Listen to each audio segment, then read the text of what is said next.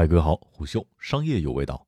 苹果抛弃你，眼睛都不会眨一下。本文出品虎嗅，我是金涛。欧菲光与苹果多年的爱恨情仇终于等来了结局，二者最终是分道扬镳。二零二一年三月十七号，欧菲光发布公告披露，境外特定客户计划终止与公司及其子公司的采购关系，后续公司将不再从特定客户取得现有业务订单。二零一九年，经审计，特定客户相关业务营收收入为一百一十六点九八亿元，占二零一九年经审计营业总收入的百分之二十二点五一。这个大客户就是苹果。而在市场层面，毫无意外，欧菲光开盘即跌停。实际上，从二零一九年开始，这家苹果主要的供应链公司就屡次传出了被苹果踢出局的消息。而就在二零一七年，欧菲光还是库克中国之行特别到访。还发微博点赞的供应链企业，短短几年就变脸，当真是小甜甜变牛夫人。欧菲光打入苹果供应链的时间并不长，库克到访前的同年四月，欧菲科技通过收购索尼华南电子百分之百的股权，打入苹果摄像头供应链。也在同年，触控传感器也通过了认证，成为大陆首家苹果触控供应公司，主要应用于当年生产的 iPad 上面。欧菲光的客户还包括华为、OPPO 以及一众汽车厂商。而华为其实才是欧菲光的第一大客户。不过，如今华为受挫，与苹果分手，当真是祸不单行。打入苹果供应链本来应该是这家供应链公司发展历史当中的一个重大节点，但这几年欧菲光麻烦不断。二零一九年四月，欧菲光经历了一次重大的财务问题。其披露的二零一八年年报显示，报告期内公司实现营业总收入四百三十亿元，归属于上市公司股东的净利润为负五点二亿元。诡异的是，就在一月三十一号，欧菲光曾经披露二零一八年度业绩快报，预计归属于上市公司股东的净利润为十八点四亿元。三个月期间，净利下修了二十三亿，引发行业人士、普通股民群体的震荡。到二零二零年九月份，台湾经济日报的消息显示，为了保证新的 iPad 的供应，苹果拟将触控订单从欧菲光转回台湾富士康旗下的叶城 GS 与陈红 TPK。这三家共同供应苹果平价 iPad 触控模组，三者占比接近。随后，欧菲光回应所谓被苹果抛弃是不实消息，甚至称这是竞争对手故意放出的。而除去触控模组之外，苹果也是欧菲光镜头模组的大客户。二零二零年上半年，欧菲光非安卓影像模组产品销售收入为三十六点七三亿元，同比增长百分之九十五点九五，出货量零点五五亿颗，同比增长百分之三十点三四。不过，欧菲光只占苹果镜头模组百分之十左右的供应比例。而在八月份，韩媒报道，苹果公司正在韩国调研相机零部件 TOF 模组的潜在供应情况，并与多家韩国相机零部件厂商接触。这样的大公司终止合作是需要提前通知的。彭博社的报道也显示，苹果已经于几个月之前终止了与欧菲光的合作。从二零二一年开始，欧菲光不再有苹果的新订单。而就在今年一月份，一则耐人寻味的消息传出。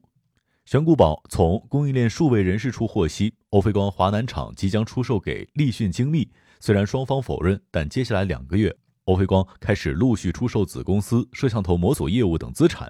这基本上可以视作欧菲光失去大客户的止血行动。欧菲光过去曾经公开表示，苹果并不是最大客户，并没有所谓的苹果依赖。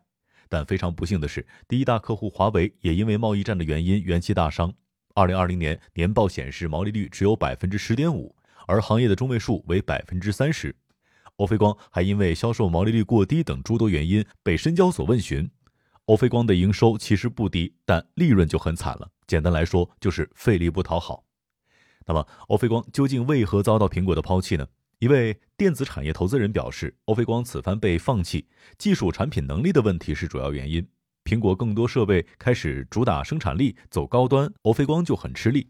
当然，中美关系的影响不能说没有，但不是主要的。可以明显的看到，iPad 系列在 Pro 的路上是一去不复返了，而欧菲光的主要业务镜头和屏幕又恰好是 iPad 的主要升级点，低利润率导致研发不利，走向恶性循环。但不能忽视的是，欧菲光在2019年的时候，为了改善资金状况，引入了国资，这也使得其有了一个相对较敏感的身份。而去年七月份，也是欧菲光与苹果分手传言的前夕，因为用工的一些传言，这家公司被美国商务部列入实体清单。苹果对于供应链公司的掌控力度已经无需赘述，iPhone 精良的做工、强劲的性能，都是建立在对供应商极其严苛的要求之上的。即便你技术过关，也要随时提防苹果的扶持备胎。而内部出现公司的问题，苹果抛弃你，眼睛都不会眨一下。作为苹果供应链的代表企业之一，欧菲光似乎有着特别的参考意义。在综合考虑到整个中美的大背景，有一说法是，欧菲光只是一个开始，苹果正在逐步剥离中国产业链。居安思危是好事儿，但这种说法目前来看，多少还有一些耸人听闻，倒也不必什么都牵扯到贸易战上。供应链的调整是一个动态的过程，有进来的，自然就会有淘汰的。苹果的供应链组成方面，二零一九年数据显示，来自中国台湾的供应商数量最多，达到四十六家，而中国大陆三十家，加上香港十家，总计有四十家。大陆二零一七年到二零一九年的供应商数量翻了一倍。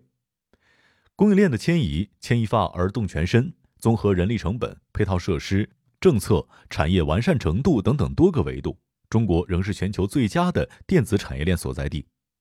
但真正的问题是，目前来看，中国产业链的根本问题是暂时还没能走向真正的升级，主要从事的依然是毛利率较低的元器件供应或者是代工。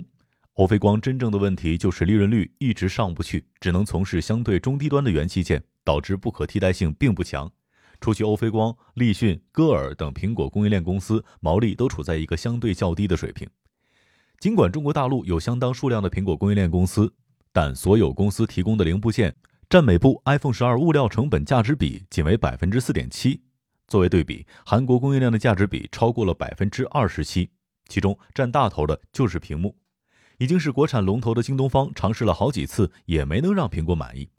苹果的国产供应链公司需要考虑的是，当东南亚工厂们的成本优势显现的时候，自己能不能顺势完成升级，至少达到台湾的水平？否则高不成低不就，相当危险。以及一个事实是。相比较大陆，苹果与台湾产业链的合作关系其实更紧密。在考虑中美贸易关系之前，还是首先要把提升自身技术水平放在第一位。打铁还需自身硬。商业洞听是虎嗅推出一档音频节目，精选虎嗅那篇文章，分享有洞见的商业故事。我是金涛，下期见。